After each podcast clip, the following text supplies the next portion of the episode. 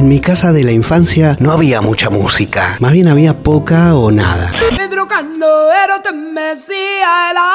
Pero un día de 1989, cuando yo tenía 13 años, iba en el auto con mi viejo y en la radio sonaba una canción que mi papá me dijo que lo ponía triste, que la cambiara. A mí se me hizo raro y fue lo que hicimos, pero retuve un pedacito de la canción. Esto se lo conté a un amigo, a Germán, un amigo que merece un apartado y que todavía tengo, para que vean lo que dibuja. Un genio, un crack desde que lo conozco.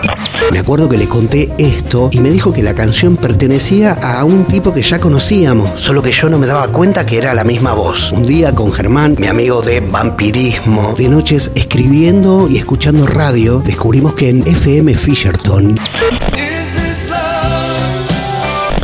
había un tipo de madrugada llamado Horacio que pasaba discos completos. Hablaba un poquito antes y después salía el disco. Así fue que una madrugada la pegamos y pude grabar entero el disco donde aparecía esa canción.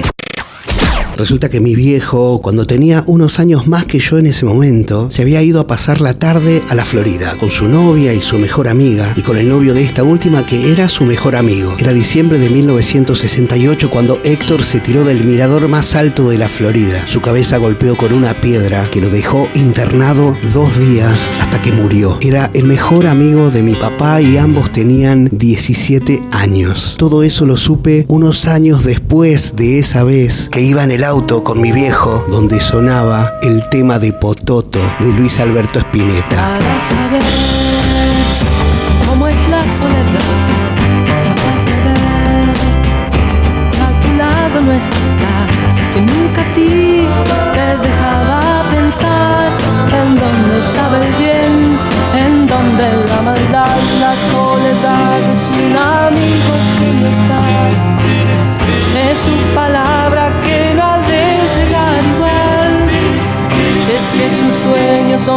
luces en torno a ti. Tú te das cuenta que él ya nunca de morir, nunca de morir al observar.